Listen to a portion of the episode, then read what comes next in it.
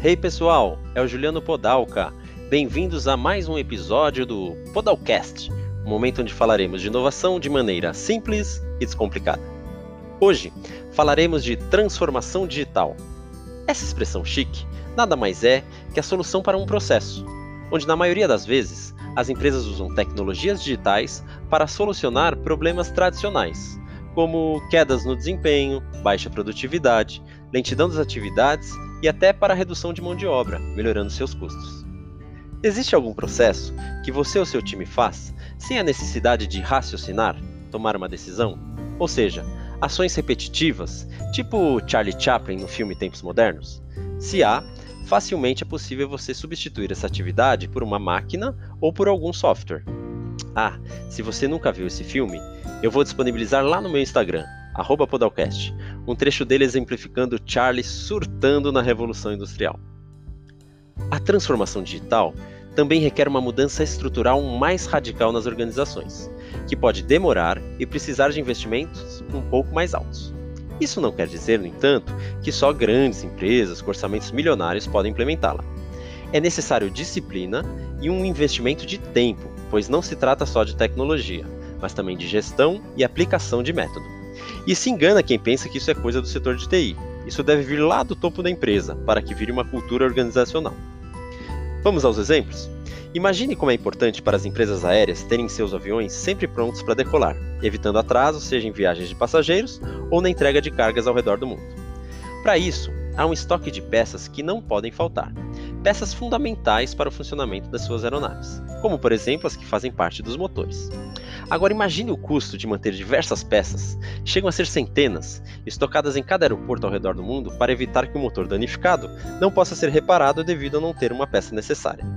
Pensando nisso, a GE, General Electric, uma das maiores fabricantes de turbinas a jato do mundo, está resolvendo esse problema usando uma tecnologia inovadora, a impressão 3D.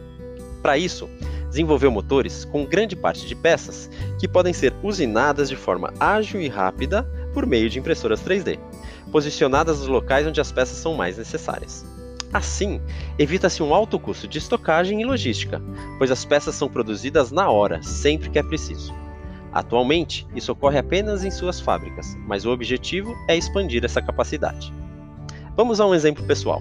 Em 2015, retornando à área de aeroportos nas linhas aéreas, após uma temporada na qualidade, onde ajudei a estruturar o programa de excelência, a minha primeira missão foi melhorar o processo de embarque.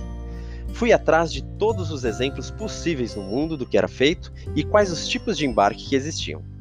Além disso, li muito sobre estudiosos como Bazargan, Tang, Neumann e prioritariamente Stephen, que fez um teste em um Boeing 705 em 2012, onde mostrava os piores modelos de embarque, desde o front to back, frente fundo, muito usado por empresas para priorizar os assentos conforto na frente do avião, até o Vilma, que é usado pela Latam atualmente, onde prioriza o embarque dos clientes da janela, depois do meio e por fim do corredor.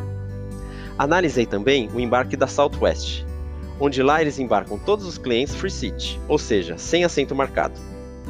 Conceitos batidos, fizemos a mudança para o melhor modelo segundo os estudiosos e sem grandes alterações tecnológicas. E acreditem, a Azul já tinha o racional do tapete azul há seis anos atrás. Esse racional distribui os clientes a bordo de trás para frente, mas com fileiras espaçadas em ondas, mitigando os problemas de acomodação de bagagem, bloqueio do corredor e o levanta-senta-levanta. Dois meses depois dessa implantação, descobrimos que tinha sido um fracasso, não o método, nem o estudo, mas a prática. Os agentes de aeroportos, que fazem a coisa realmente acontecer na hora da verdade, por uma falha minha, não foram envolvidos nessa mudança, e a maior parte do trabalho ficou para eles fazerem no dia a dia.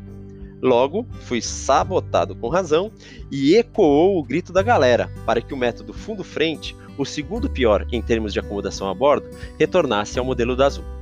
Isso foi feito e até 2018 mantido.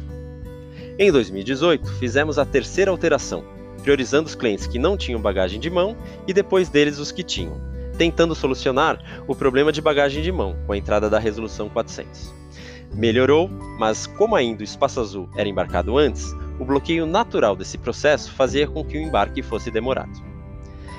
Finalmente, em 2019, ao ser apresentado para a solução do tapete azul pela Pacer, não tinha dúvidas que seria solucionador e o único no mundo com essa verdadeira transformação digital. Conhecia exatamente o processo e o que a tecnologia poderia acrescentar para que atividades manuais existentes no embarque de um avião fossem melhoradas e até substituídas pela tecnologia. Esse produto disruptivo ainda irá trazer inúmeras novidades no futuro, melhorando ainda mais a transformação digital desse processo. Espero que mais esse conceito possa ter te ajudado a embasar a pergunta: por que inovar? Não deixe de nos escutar, curtir e comentar. Até o próximo episódio. Fiquem bem.